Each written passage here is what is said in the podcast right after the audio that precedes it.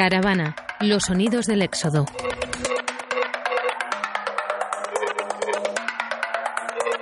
Oye, güey, ¿no es que va la fila aquí? Era el último día supuestamente. Aquí estamos, güey. Aquí estamos, güey. De este lado es. Antes de llegar a las filas de entrada a este estadio de fútbol de Ciudad de México, en el que el gobierno ha instalado y ofrece carpas, baños, comida y servicio médico, la caravana partió el pasado 12 de octubre desde Honduras, concretamente desde San Pedro de Sula, una de las ciudades más peligrosas del mundo. Huyen de la miseria y de la violencia. Son caravanas de niños, familias, mujeres y hombres solos, ancianos, que decidieron dejarlo todo en su país y comenzar una ruta con destino a los Estados Unidos. Hoy, en este estadio, hay miles de personas que no saben cuál será su futuro. Esta es su voz. Un reportaje de ABC Podcast desde la caravana de migrantes centroamericanos.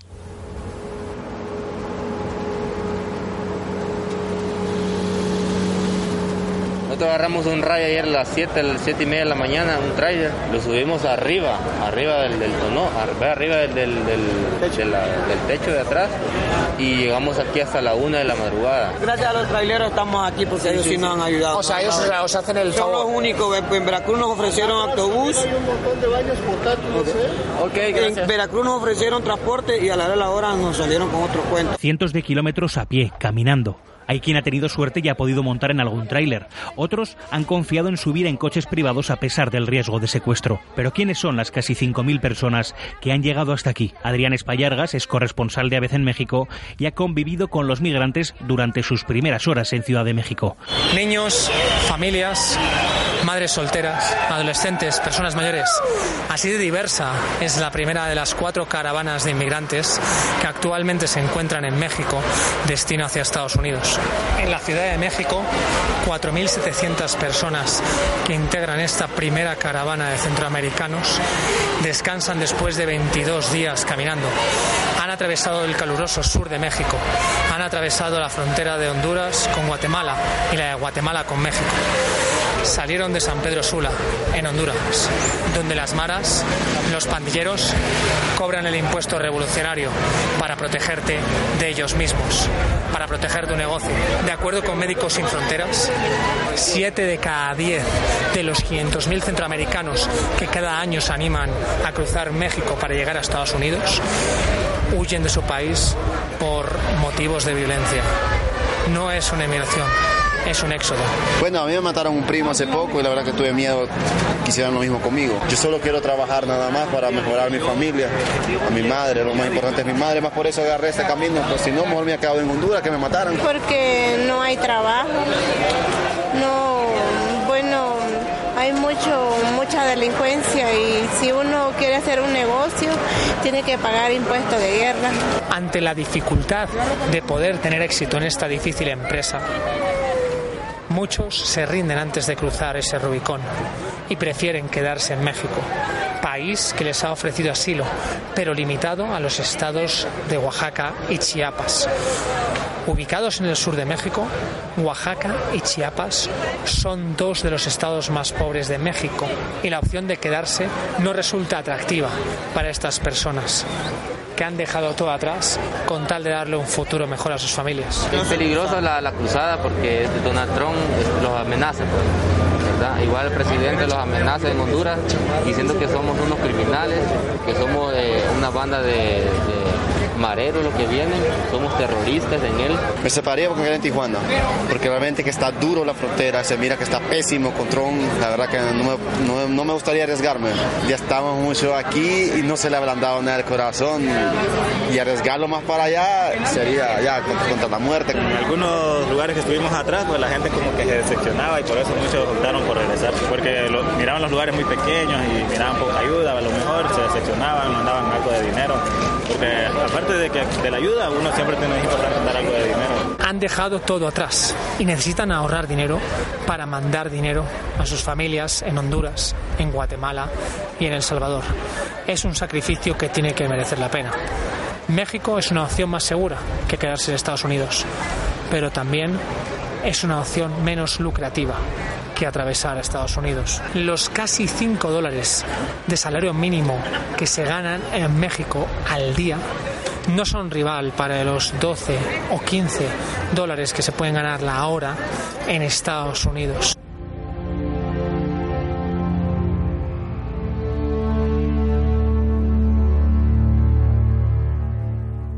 La vida en la caravana es compleja. Miles de personas, familias que siguen unidas, otras que no, y muchos niños. Los menores son un grupo de riesgo que a duras penas aguanta las largas caminatas.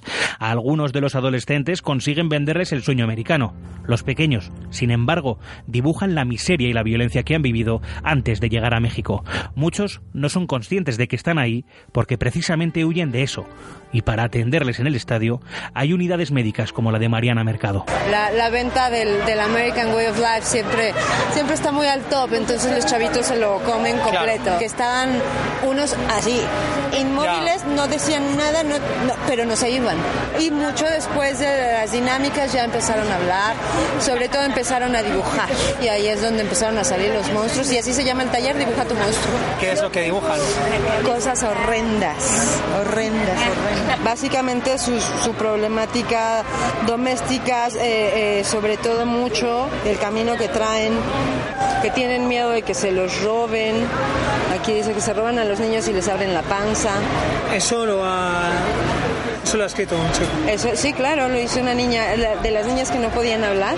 Ante el peligro que supone atravesar México para los migrantes, debido a los grupos criminales, viajar en grupo es una opción con la que protegerse entre todos de acabar siendo atacado por los diversos delincuentes. También esta acción ha gozado de una gran atención mediática que les protege a la hora de ser retenidos por las autoridades migratorias mexicanas.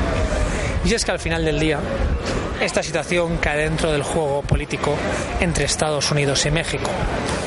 Son tres los factores clave dentro de la relación bilateral entre Estados Unidos y México. Comercio, seguridad y migración. México es un país del que ya no salen tantos inmigrantes como antaño. Es un país de tránsito. Los ciudadanos de Honduras, El Salvador y Guatemala son los que principalmente emigran a día de hoy hacia Estados Unidos y México es un país clave para Estados Unidos para que frene esta corriente migratoria. En Chiapas, el primer estado con el que se encuentran los inmigrantes tras cruzar la frontera con Guatemala, las autoridades migratorias detienen a los inmigrantes antes siquiera de que se aproximen a la frontera de Estados Unidos.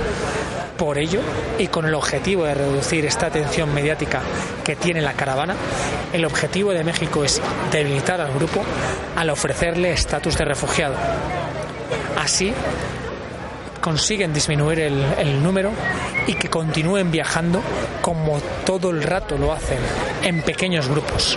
Estos pequeños grupos apenas ocupan portadas o disfrutan de la atención de los objetivos de las cámaras de televisión. Es por ello que México intenta absorber a gran parte de esta población y espera conseguir alguna contrapartida por parte de Estados Unidos, ya sean los otros dos temas que importan, seguridad o comercio exterior. Yo no quiero un refugio, yo quiero ser libre, entrar a México, entrar a mi país libre. Lo que sí me gustaría es ese permiso de yo poder ir a mi país y volver a regresar y tener la oportunidad de paso a Estados Unidos. Si no, no. El actual presidente Enrique Peña Nieto deja el poder en menos de un mes. Tras ser elegido en 2012, Peña Nieto ha gobernado durante seis años, el máximo que se puede estar al frente del país azteca. Y el izquierdista Andrés Manuel López Obrador será quien tome la batuta del país el 1 de diciembre. López Obrador promete una aproximación más humana hacia los inmigrantes centroamericanos. Ya les ha ofrecido también que durante su gobierno se les dará visas de trabajo y residencia en México.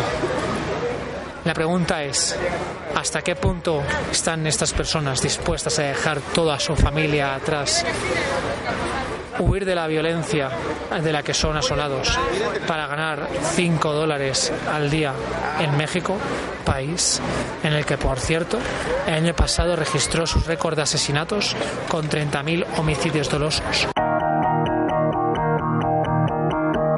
Esta tarde hay otra conferencia, que son las asambleas en las que la caravana decide su destino. El grupo plantea viajar hasta Estados Unidos y tratar de finalizar su viaje, o bien quedarse en México para que cada migrante se busque su propio futuro. Un futuro que algunos ponen en manos de la caravana y que otros, los que ya han cedido, los más espirituales, han dejado en manos de Dios. ¿Ustedes piensan quedarse aquí en México o ir hasta Estados Unidos? Mm, no sé, no sé a ver qué dice Dios.